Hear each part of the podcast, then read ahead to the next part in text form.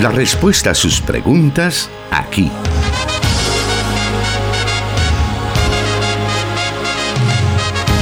En Solución Bíblica. Comenzamos.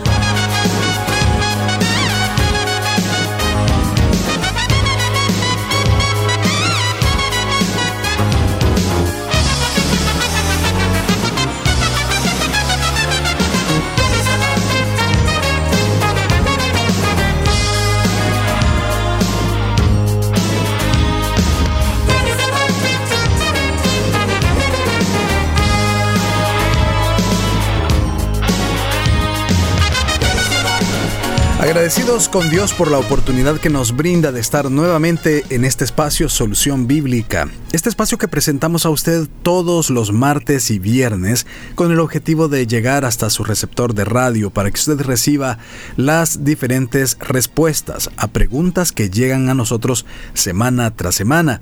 Y estas son respondidas a la luz de la palabra de Dios por nuestro hermano el pastor Jonathan Medrano, quien ya está con nosotros y le damos la bienvenida. Gracias, hermano Miguel. Un saludo para toda la audiencia de Corporación Cristiana de Radio y Televisión desde la cabina del 98.1 FM de Plenitud Radio y a los que nos escuchan o nos sintonizan a través de las redes sociales. Qué bendición podernos acercar a usted en la distancia a través de este programa Solución Bíblica. Y por supuesto estamos transmitiendo este programa a través de Restauración 100.5 FM para todo El Salvador, 540 AM la estación de la palabra, 1450 AM Restauración San Miguel y desde donde se genera esta transmisión que es Plenitud Radio en Santa Ana y Sonsonate. También se unen a nosotros nuestros hermanos del occidente de Guatemala en la emisora Cielo FM 89.1.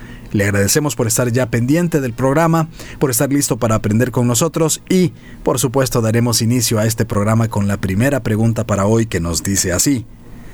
Soy un joven de 25 años y sé que Dios me ha llamado al ministerio. ¿Qué debería de hacer si quiero seguir creciendo en mi llamado? Bueno, en otras ocasiones al referirnos a una pregunta similar como la que hace el oyente, en realidad el llamado es un proceso que comienza en un momento y como el hermano lo dice, debe de ir creciendo, debe de ir madurando. Y también cuando nos hemos referido a una pregunta como esta, siempre decimos que el llamado tiene tres componentes, ¿verdad? El qué, es decir, a qué Dios nos está llamando. Eh, ¿Dónde? Eh, y eso habla acerca del el área específica, la localidad eh, que, a la que Dios nos llama para servir y el cuándo, es decir, cuándo es el momento para iniciar. Cuando esas preguntas están resueltas es cuando finalmente la persona inicia eh, una comisión específica de parte de Dios. Es decir, que la persona es enviada y a partir de ese momento comienza ese desarrollo o ese ejercicio ministerial como tal. Pero mientras ese momento no llega, la persona debe de cultivar sobre todo su vida personal, su vida devocional, debe también de buscar a Dios, eh, sirviéndole a Él, eh, y no con el interés, ¿verdad? O con el afán de, de ser promovido a un privilegio, sino que el servicio debe de ser parte de la naturaleza del cristiano en todo lo que hace. Entonces, servir al Señor de manera desinteresada, hacerlo con la devoción y la pasión con la que Él merece, todos esos elementos de alguna manera van fortaleciendo ese llamado. Y, lo importante, eh, siendo que el llamado al ministerio es un proceso, debemos de entender que Dios eh, va procesando el carácter de la persona para que tenga la fortaleza o la capacidad para soportar el peso de su llamado. Nosotros podemos encontrar ejemplos de eso, por ejemplo, en Moisés.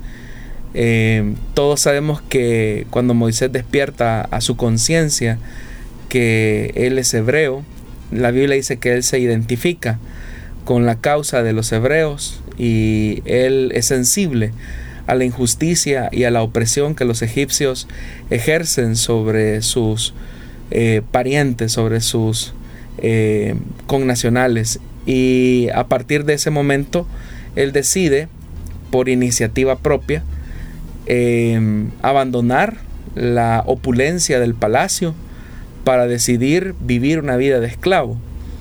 El que Moisés haya hecho eso habla de ese despertar, de ese llamado que Dios estaba colocando en Moisés.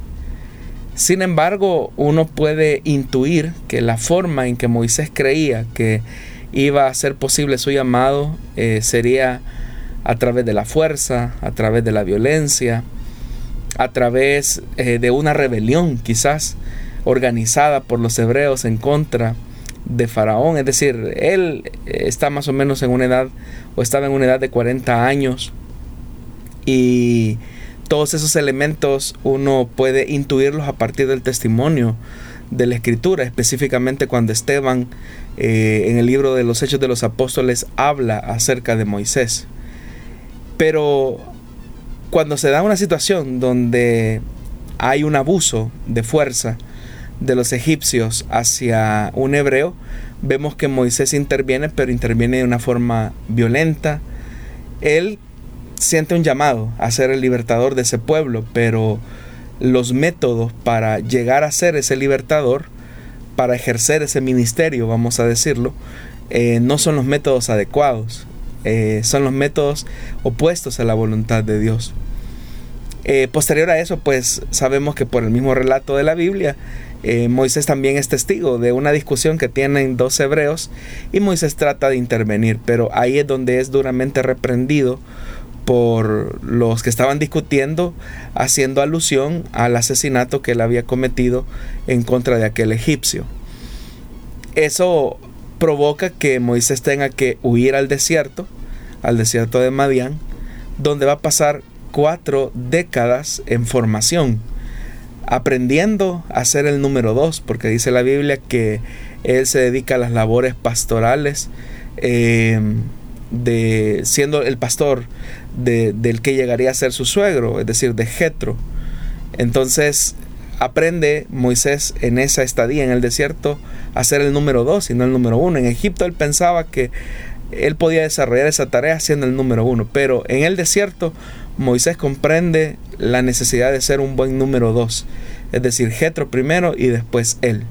Segundo, eh, comienza un proceso de desaprendizaje en la vida de Moisés, porque de estar rodeado de los de la opulencia del palacio a pasar a un desierto donde solamente estaba él, esas ovejas y la soledad del desierto, em, fueron como los momentos para que él hiciera una introspección al punto que él se diera cuenta que él no poseía ninguna cualidad, humanamente hablando, para ser el libertador de ese pueblo. Al ser purificado durante esas cuatro décadas, el Señor lo llama. Cuando Moisés se da cuenta que es el menos indicado para ejercer una labor como esa, el Señor lo llama. Cuando ya no es joven, sino que ya tiene 80 años, cuando se da cuenta que no tiene ninguna habilidad, cuando se da cuenta que no tiene ninguna capacidad, cuando el desierto lo ha eh, desintoxicado de su egocentrismo, ahí el Señor lo llama y le dice que Él será el libertador de su pueblo. Y, y ha sido tanto el proceso de desintoxicación en la vida de Moisés de su ego, que cuando Dios lo comisiona, Él comienza a ver tanto sus defectos, comienza a hablar cosas como que era, era tartamudo, que no tenía las cualidades, seguramente ya llegando a esa edad, pues la vejez, pues ya le pasaba factura. Pero Dios utilizó todos esos puntos para llevarlo a ese punto, eh, a, ese, a ese momento específico, en el que Dios utiliza a aquellas personas a las que Él procesa. Entonces, cuando una persona sabe que tiene un llamado al ministerio, debe de entender que el llamado es una línea de salida en donde Dios comienza a procesar a la persona, y a veces ese proceso puede ser demasiado lento Por ejemplo, imagínense en el caso de Moisés fueron 40 años. Uno podría haber dicho, bueno, si ya el Señor puso el deseo en Moisés de querer ser el libertador de sus hermanos, pues esto va a ser algo que va a ir corriendo demasiado rápido. No, no necesariamente. El llamado toma tiempo, se va gestando y, y a veces las personas incluso pueden llegar a desanimarse porque pueden decir, bueno, si Dios me llamó, eh, ¿por qué no ejerzo ya la labor a la que Dios me ha llamado? Pero por eso es que es importante, ¿verdad? Seguir el proceso de Dios, aprendiendo a ser fiel en lo poco, aprendiendo a ser leal. Si Dios nos ha puesto en la posición de número dos, eh, respetar esa posición y no anhelar ser el número uno, porque cuando hacemos eso es cuando demostramos que nuestro ego está más, más vivo que nunca, ¿verdad? Entonces, todos esos elementos te pueden ayudar.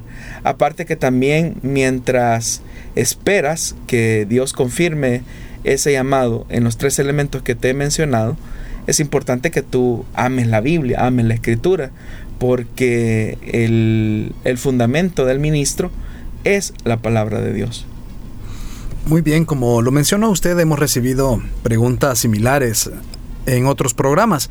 Le invitamos para que usted pueda también revisar los programas anteriores en las plataformas de SoundCloud y Spotify. Allí encontrará más respuestas referentes al tema y a otros temas que hemos recibido durante eh, pues el, programa de lo que lleva alrededor de más de dos años que estamos al aire con usted.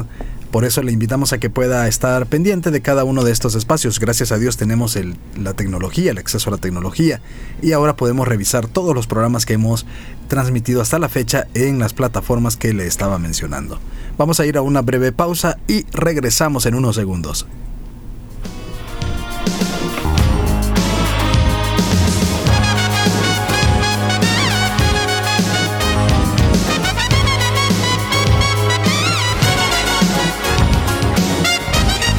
Escríbenos tus preguntas al número de WhatsApp de Plenitud Radio 503 7848 5605 y número de WhatsApp de Restauración 503 78 56 94 96.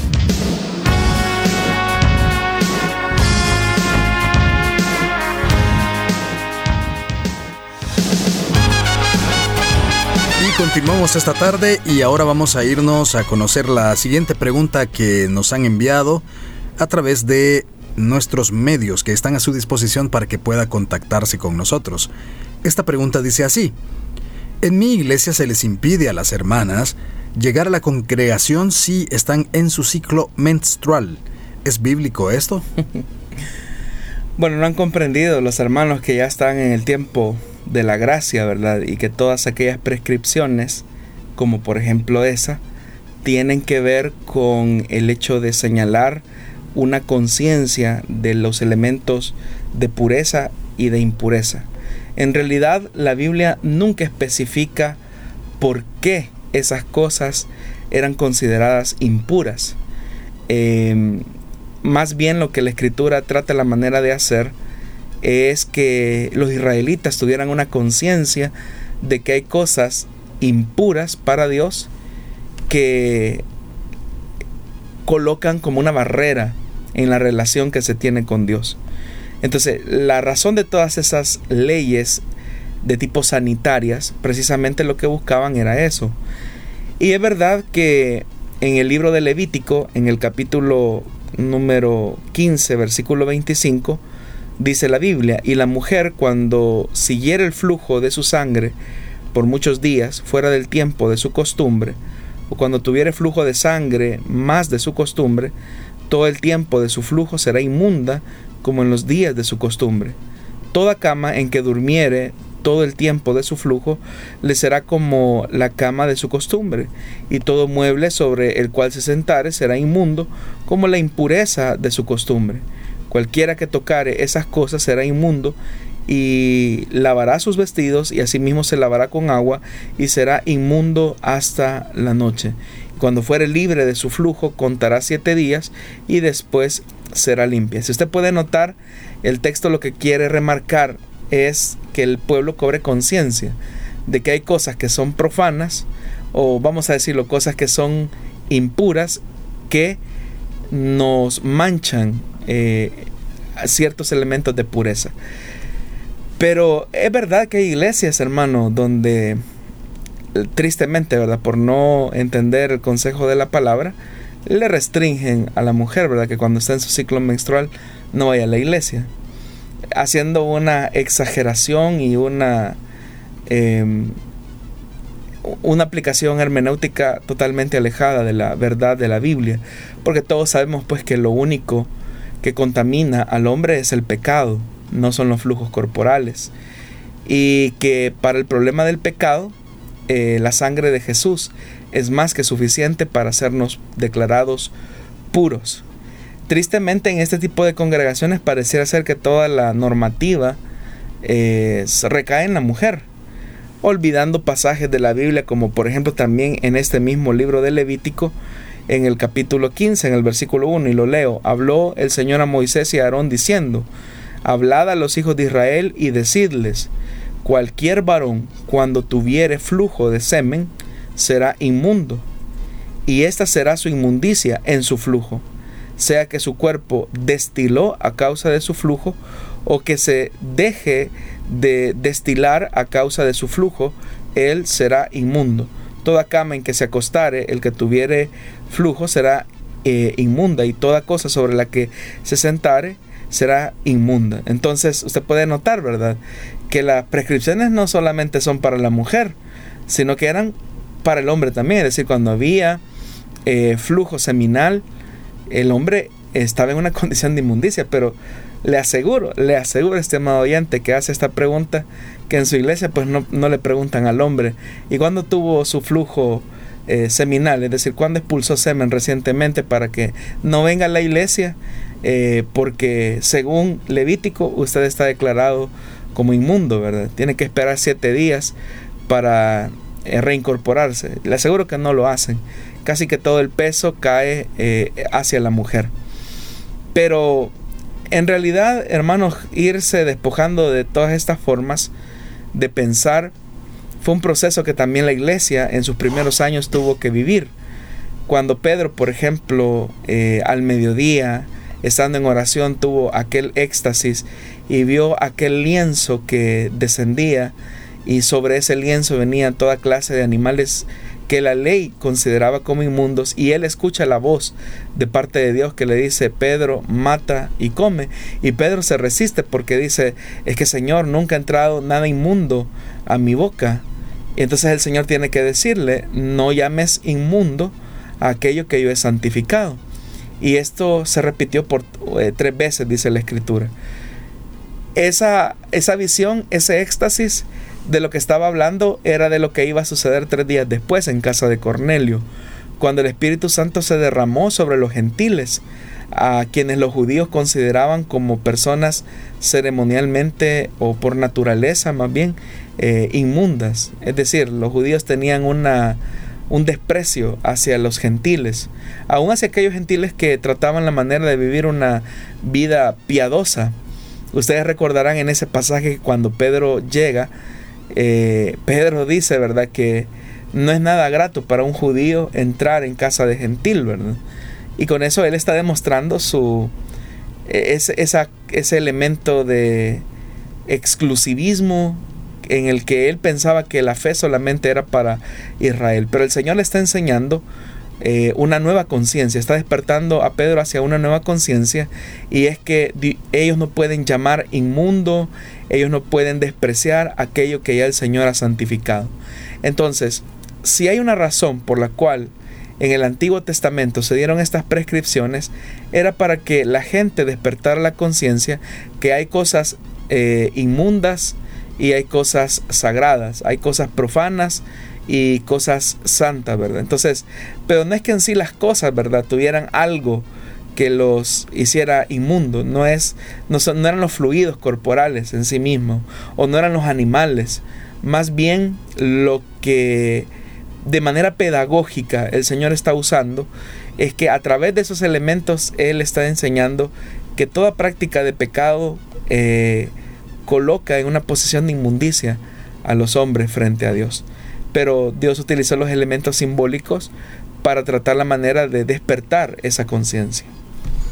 Muy bien, vamos a seguir con el programa. Tenemos varias preguntas que han llegado esta tarde. Le invitamos a seguir con nosotros. Haremos otra pausa muy breve y volvemos.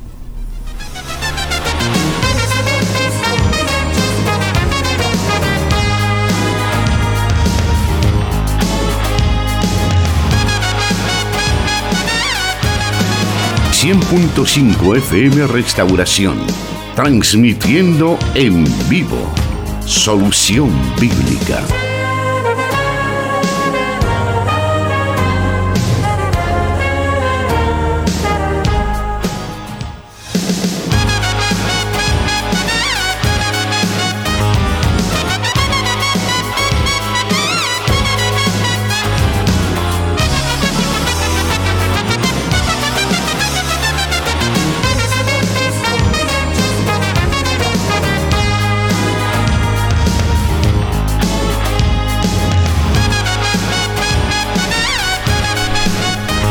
Seguimos adelante con este espacio. Gracias por estarse reportando ya con nosotros también a través de las redes sociales donde estamos transmitiendo este espacio Solución Bíblica. Estamos a través de Facebook Live en las páginas de Solución Bíblica, Plenitud Radio y Misión Cristiana Elim Santa Ana. Ahí puede vernos, escucharnos y también enviarnos sus mensajes diciéndonos dónde nos está escuchando y viendo. Para nosotros ese es un privilegio conocer de usted, saber de usted, leer sus comentarios, sus saludos. La invitamos entonces para que pueda estar con nosotros, comunicándose a través de esos medios. Vamos a continuar esta tarde y ahora vamos a la siguiente pregunta que nos dice así. ¿Es correcto que los cristianos participen de los juegos de azar para recibir alguna bendición de parte de Dios? no, eh, no es correcto. Eh, en otros programas también hemos hablado acerca de la forma que Dios ha dejado para que los hombres puedan recibir bendición de parte de Dios y ese es el trabajo. Las formas de obtener ganancias de manera rápida lo que hacen es despertar la codicia del hombre. La forma que Dios ha dejado para obtener bendiciones, como el trabajo, generan paciencia. Porque, por ejemplo, el que trabaja pues tiene que esperar pacientemente esa fecha de pago pero sabe que es el fruto de todo su esfuerzo por varios días o, horas, no sé cuánto, dependiendo cuál sea la, la, modalidad de pago, pero el hecho de tener un trabajo, el hecho de tener también un negocio, habla de ese proceso de ser pacientes y de entender que todo esfuerzo y toda labor tienen su fruto.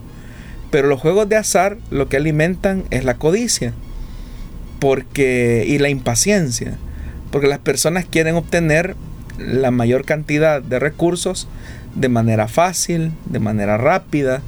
Y eso, como ya lo dije, alimenta la codicia, pero también alimenta la impaciencia por querer tener eh, ganancias.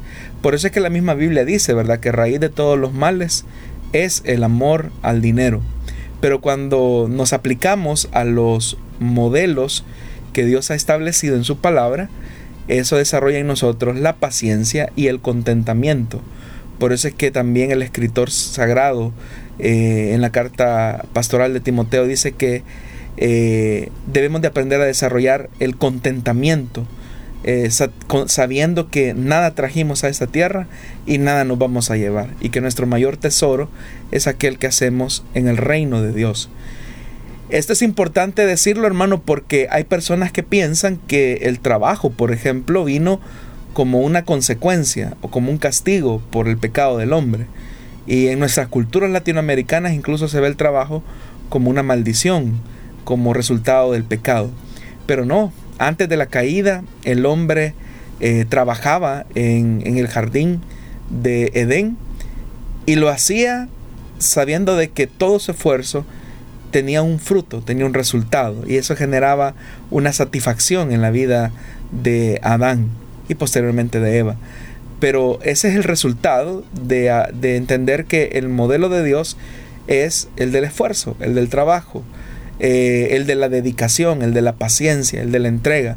Aún la misma naturaleza nos da testimonio de eso. Uno siembra, preparó la tierra, regó la tierra y espera para que lo que se sembró pueda dar fruto. Todos creemos que Dios, por ejemplo, pudo haber creado todo lo existente de un momento a otro por el poder de su palabra. Pero el hecho que haya sido en el primer día, en el segundo día, en el tercer día, en el cuarto día y así sucesivamente, de lo que habla es que Dios es un Dios de procesos. De tal manera que los juegos de azar no corresponden a esa forma que Dios ha dejado eh, en su palabra para que los seres humanos puedan recibir bendiciones como él o la oyente lo dice.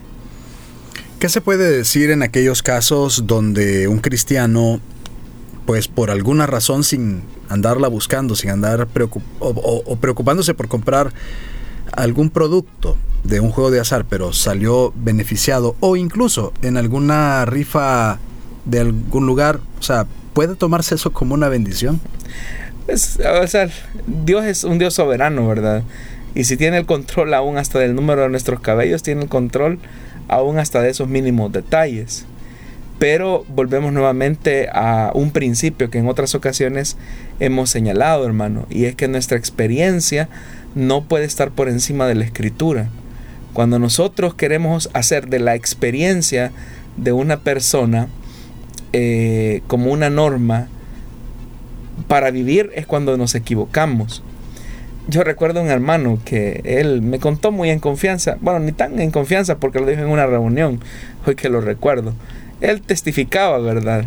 Y decía que el Señor lo había bendecido porque había jugado la lotería y se había ganado un premio y que de ese premio él había comprado algunas propiedades eh, y había logrado construir su casa y hacer otros proyectos. Entonces él, él, lo decía, bueno, esta es una bendición de parte de Dios. Entonces, obviamente yo vi en el rostro de muchas personas, bueno, aquí puede ser tal vez una oportunidad o una opción de seguir el ejemplo del hermano. Pero volvemos al punto que la experiencia de una persona no está por encima de la escritura. Eh, entonces, uno debe de ser eh, obediente a Dios y ser paciente. Entender que toda labor que realizamos, toda, todo, toda gestión que hacemos en la vida, tiene su fruto en su momento. Entonces aprendamos a ser pacientes, que Dios tiene sus formas y sus métodos para bendecirnos.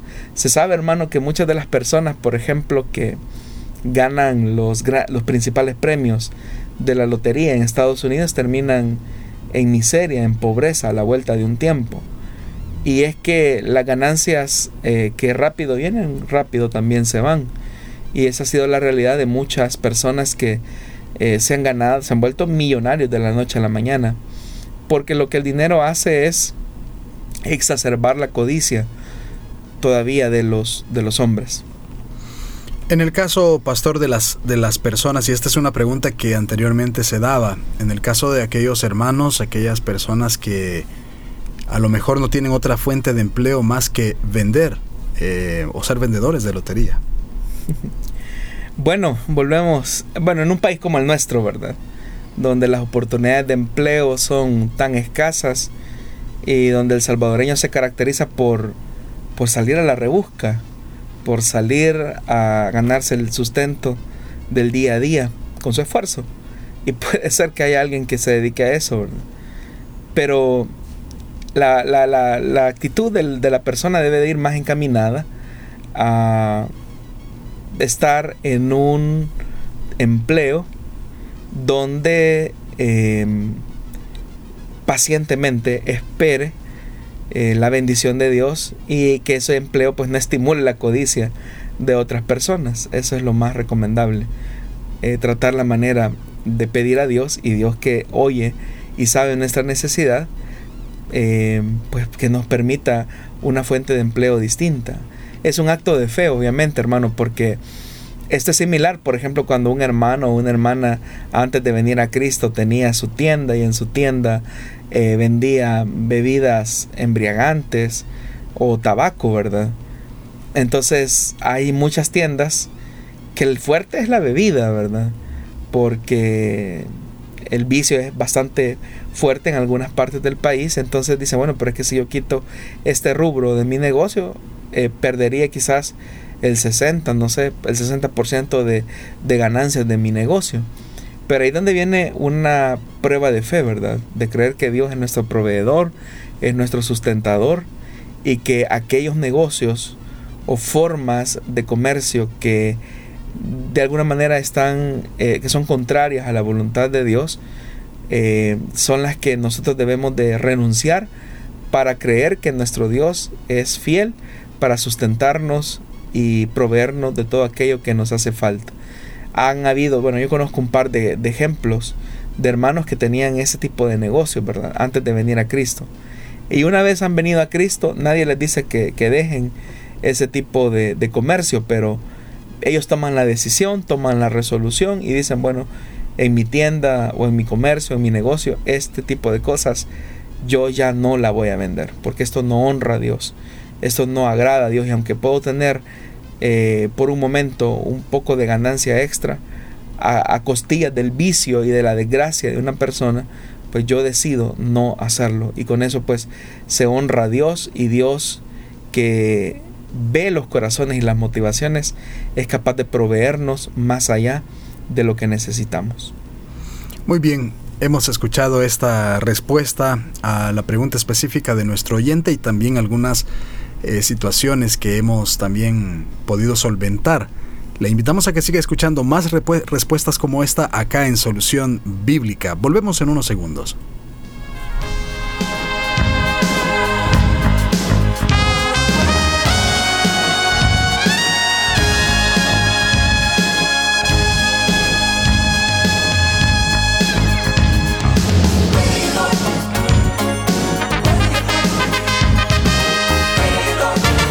Solución Bíblica. Puedes escucharlo en Spotify.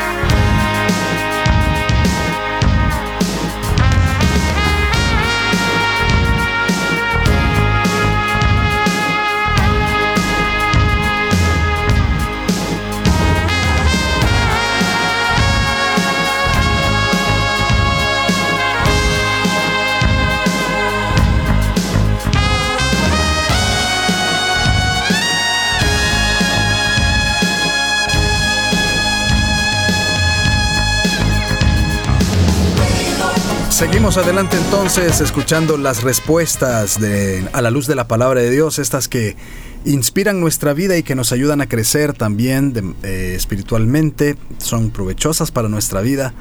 Y pues qué mejor que escucharlo acá a través de la Corporación Cristiana de Radio y Televisión. Y pues tal vez usted se encuentre en estos momentos en el tránsito o en su trabajo aún, a lo mejor en su casa y ahí donde usted nos está escuchando está aprendiendo de la palabra de Dios, eso nos alegra muchísimo. Vamos en estos momentos a seguir adelante con el programa. Y este y vamos con la siguiente pregunta, la cual nos dice así: ¿Quién es Melquisedec, de quien se habla en la carta a los hebreos? ¿Es Jesús o es alguien más? Bueno, dejemos que el mismo pasaje de la Biblia responda a la pregunta del oyente. En Hebreos capítulo 7, versículo 1 dice, porque este Melquisedec, rey de Salem, sacerdote del Dios Altísimo, que salió a recibir a Abraham, que volvía de la derrota de los reyes, y le bendijo, a quien asimismo dio Abraham los diezmos de todo, cuyo nombre significa primeramente Rey de Justicia y también Rey de Salem, esto es, Rey de Paz sin padre, sin madre, sin genealogía, que ni tiene principio de días ni fin de vida, sino hecho semejante al Hijo de Dios, permanece sacerdote para siempre. Acá donde nos podemos hacer algunas preguntas. ¿Qué ser humano es aquel que no ha tenido un padre o una madre? ¿Qué ser humano es aquel que no ha tenido un comienzo y que ha de tener también un final? ¿Y a qué ser humano se le dijo que es semejante al Hijo de Dios? Obviamente que el mismo pasaje nos responde sobre la identidad de este Melquisedec. Y obviamente que usted ya, ya ha deducido que todas estas características hacen una alusión directa al Señor Jesucristo. Por eso es que más adelante, siempre en ese pasaje dice, considerad pues cuán grande era este, a quien aún Abraham, el patriarca, dio diezmos del botín. Ciertamente lo que de entre los hijos de Leví reciben el sacerdocio, tienen mandamiento de tomar del pueblo los diezmos según la ley, es decir, de sus hermanos. Aunque estos también hayan salido de los lomos de Abraham, pero aquel cuya genealogía no es contada de entre ellos, tomó de Abraham los diezmos y bendijo al que tenía las promesas. ¿Quién es el único que puede bendecir a una persona? Solamente es Dios. Y dice más el verso 8, y aquí ciertamente reciben los diezmos hombres mortales, pero allí uno de quien se da testimonio de que vive. Y por decirlo así, en Abraham pagó el diezmo también le vi, que recibe los diezmos porque aún estaba en los lomos de su padre cuando Melquisedec le salió al encuentro. Sí, si pues por la perfección fuera por el sacerdocio levítico, ¿por qué bajó el, el, el, ¿por qué el que bajó recibió el pueblo la ley? ¿Qué necesidad habría aún de que se levantase otro sacerdote según el orden de Melquisedec y que no fuese llamado según el orden de Aarón? Porque cambiado el sacerdocio necesario, porque cambiado el sacerdocio dice, necesario es que haya también cambio de ley. Y aquel de quien se dice esto, y de otra tribu de la cual nadie sirvió al altar, porque manifiesto es que nuestro Señor, y vuelve a ser una alusión, porque manifiesto es que nuestro Señor vino de la tribu de Judá, de la cual nada habló Moisés tocante al sacerdocio. Aquí el escritor eh, bueno, dicho sea de paso, la carta a los hebreos es una, son una de, esas de las predicaciones puestas por escrito de la iglesia del Nuevo Testamento. Pero el, el escritor está hablando acerca de mm, el parentesco, ¿verdad? Que existe entre el sacerdocio y la tribu de Leví.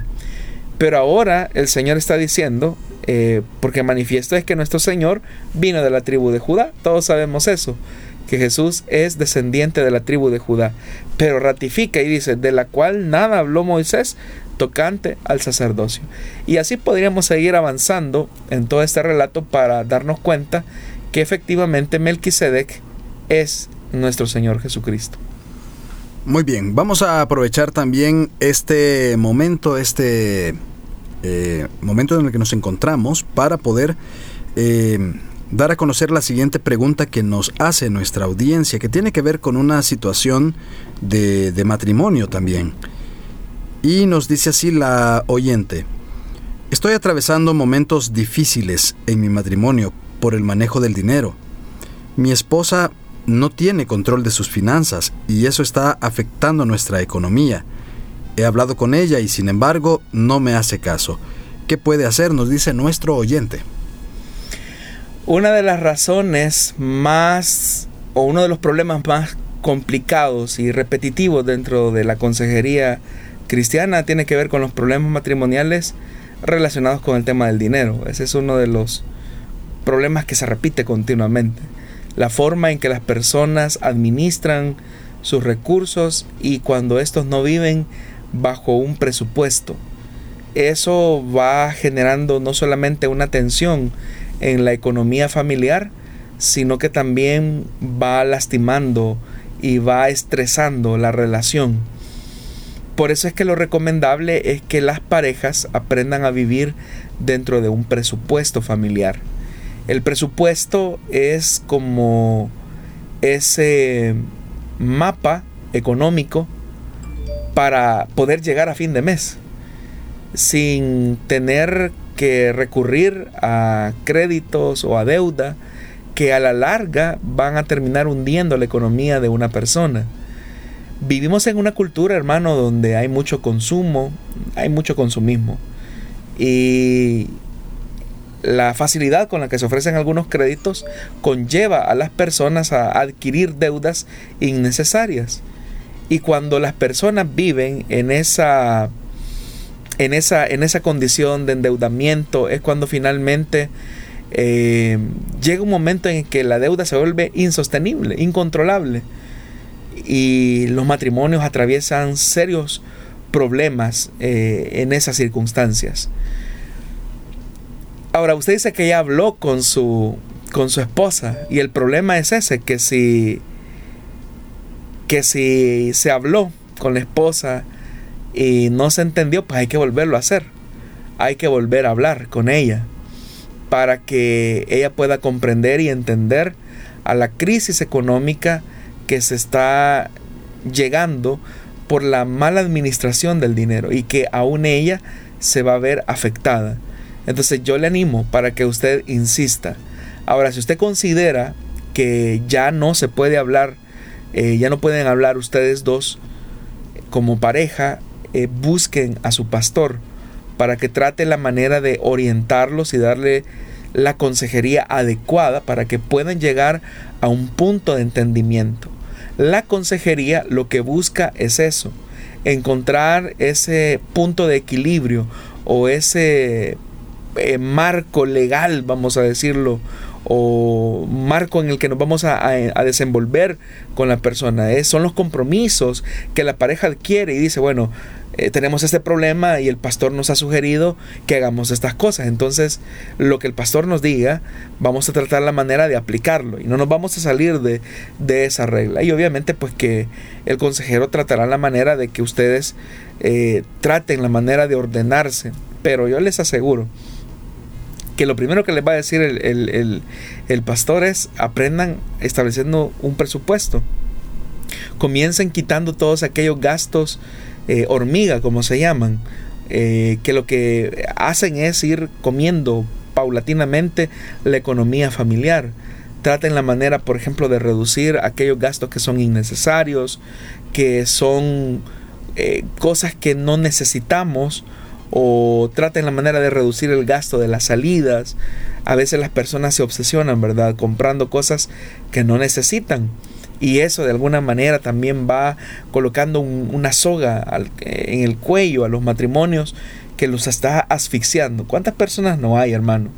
Que a buen salvadoreño topan las, las tarjetas de crédito y luego tienen que ir con el pago mínimo y ese es un suicidio en materia económica es un suicidio ir con el pago mínimo de una tarjeta porque es la de nunca salir. Eh, y ahí los bancos hacen sus negocios, ¿verdad? Y estamos entrando en una época donde las personas van a tener quizás un poquito más de disponibilidad y ya están ahí las ofertas de consumo.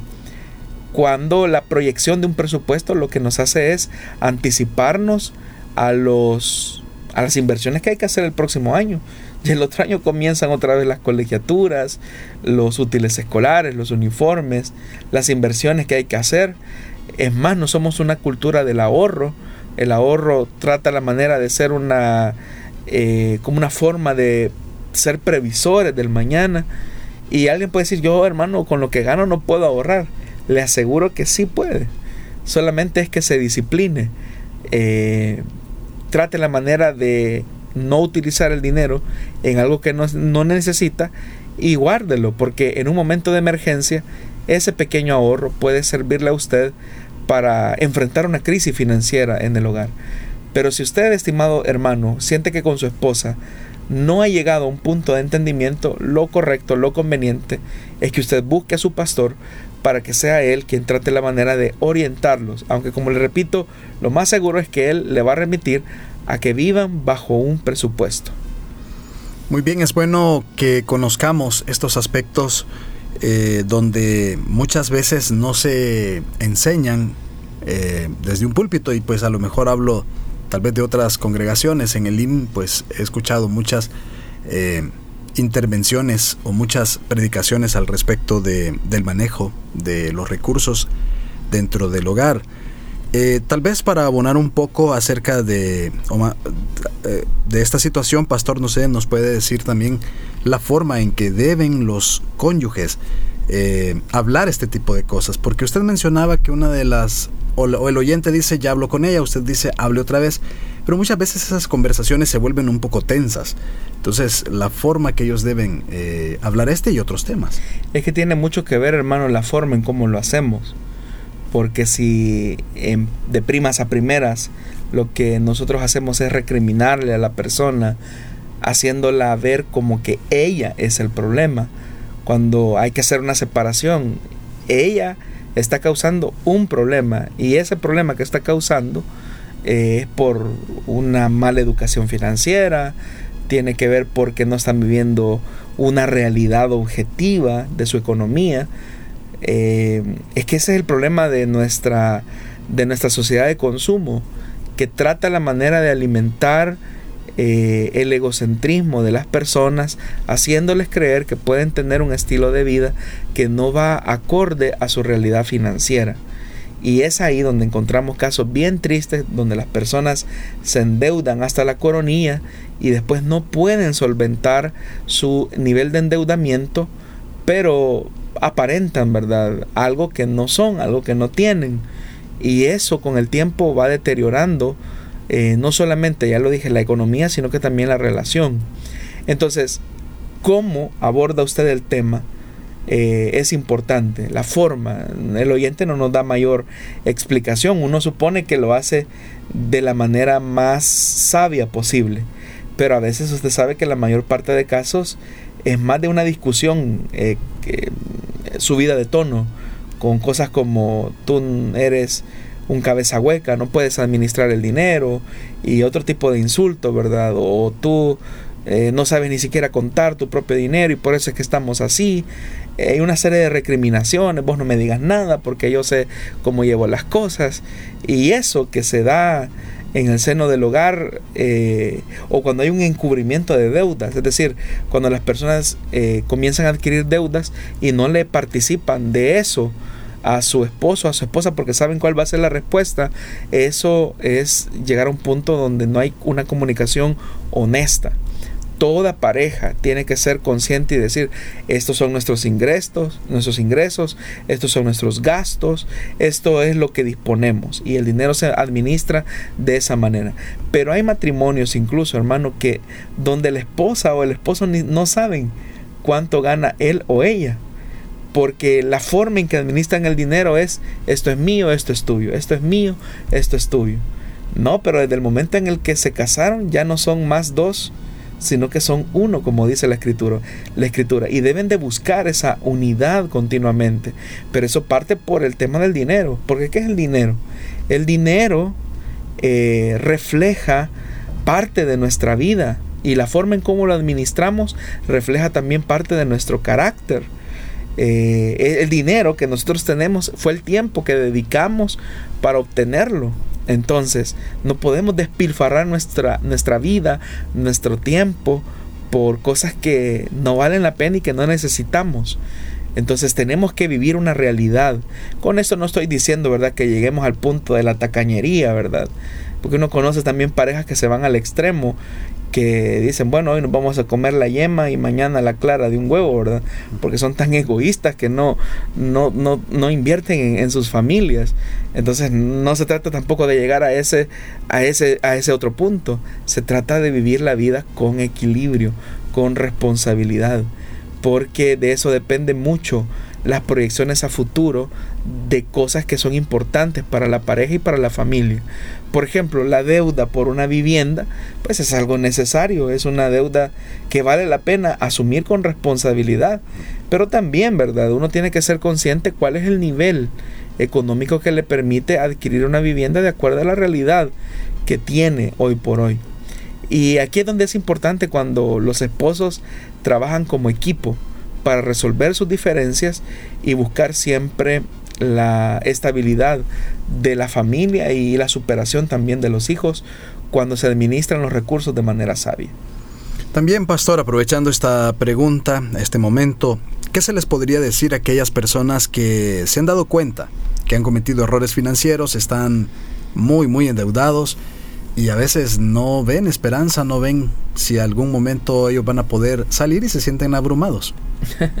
en esos momentos es cuando las personas toman las peores decisiones.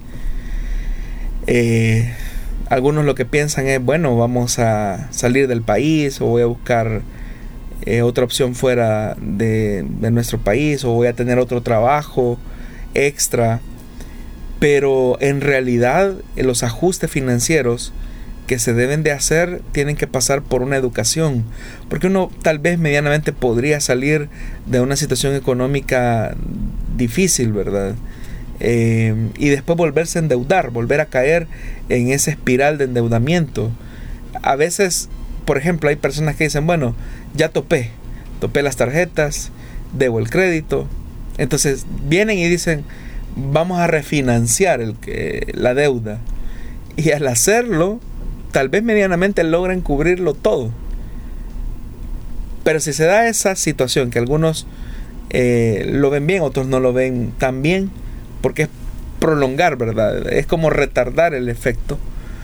Eh, pues lo que, lo que queda es que, bueno, si, si, si está esa posibilidad, si ya llegó esa nueva posibilidad de hacer un, refinanciamiento y encerrar toda la deuda en una sola, pues eso que nos sirva de lección para no tomar más deuda. Porque el problema es que hay familias que una vez han refinanciado para pagar todas sus pequeños eh, eh, hoyitos o, tapar los hoyitos que han dejado con otras deudas. Una vez han cancelado toda la totalidad de su deuda, se vuelven a endeudar y total que es una espiral de, de no salir. Entonces es mejor decir, bueno, cierro ya mi puerta de endeudamiento, ya no voy a adquirir más deuda, voy a tratar la manera de salir lo más rápido posible o por lo menos ser responsable con el compromiso que he adquirido y nos vamos a ajustar. Y ahí es un trabajo en equipo de la esposa, el esposo, los hijos, de entrar en ese nivel de conciencia, que todos estamos en el mismo barco y que si no ponemos de nuestra parte, pues el barco se nos va hundir. Entonces todos tenemos que contribuir y no sobrecargar a uno solamente, sino que entre todos aprender a llevar eh, los gastos de la casa. Muy bien, que sirva esto porque es un problema bastante frecuente en nuestros hogares y pues que podamos escuchar estos consejos, ya sea que estemos a tiempo de prevenirlos o para poder solventarlos ya cuando estamos en los problemas ya de manera eh, difícil pero que podamos obtener a través de la palabra de Dios esa sabiduría para seguir adelante. Vamos a hacer una breve pausa y vamos a aprovechar los últimos minutos para una pregunta más.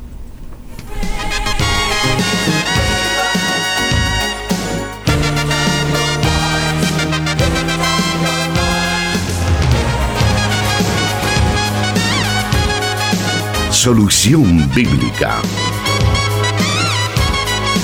Puede escucharlo en SoundCloud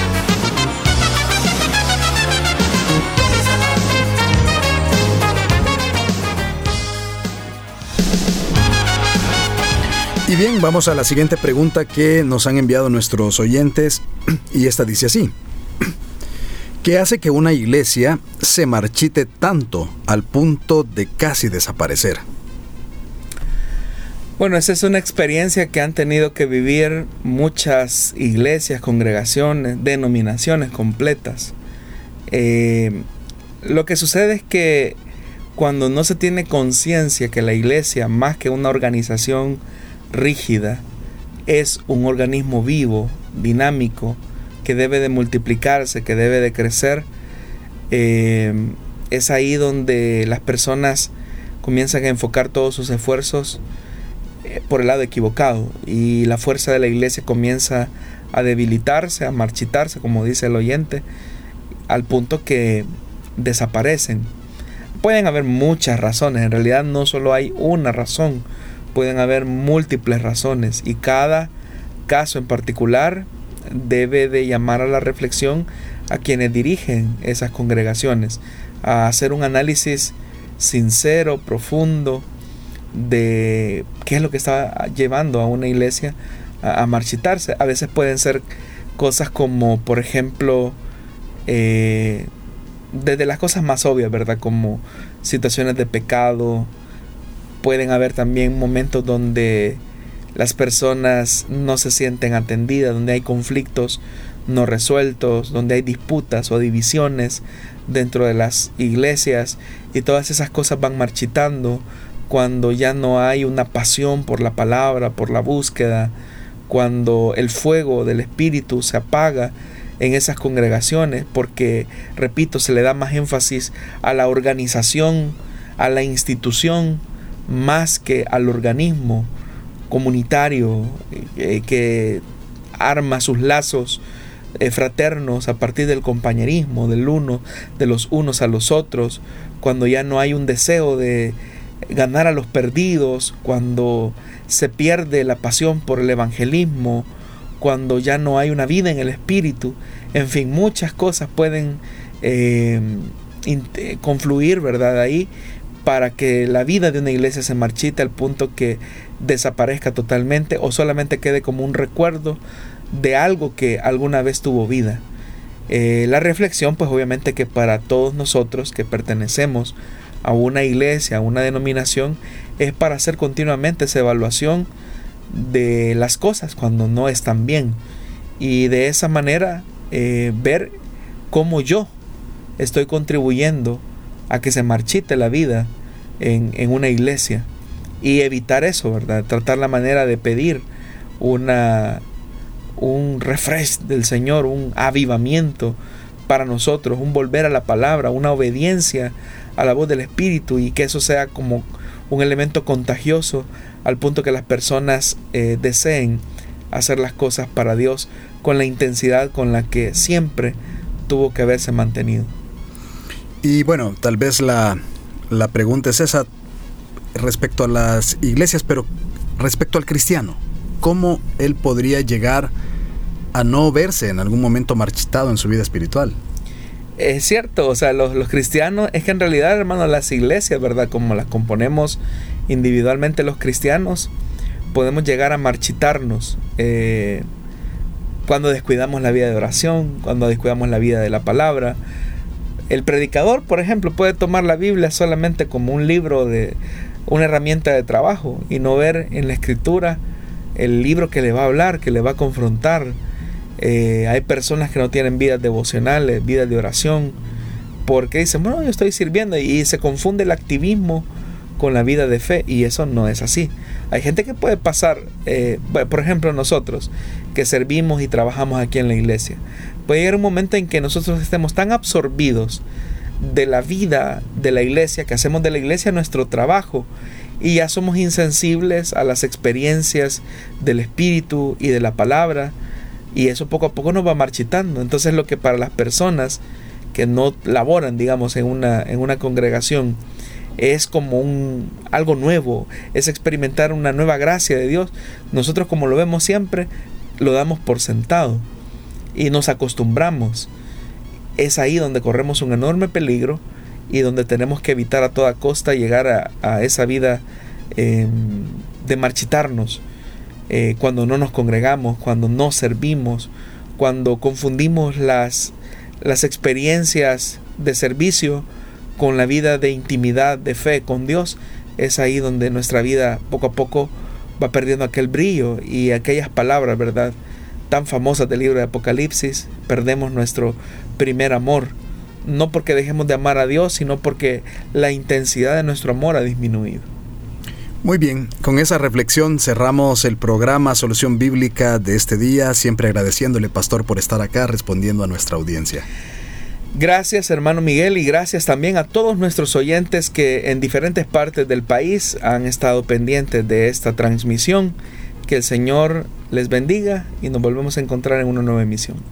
Que el Señor le bendiga grandemente.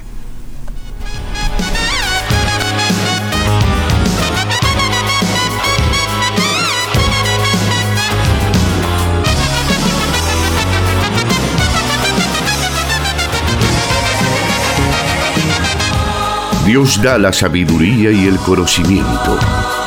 Solución bíblica. Hasta el próximo programa.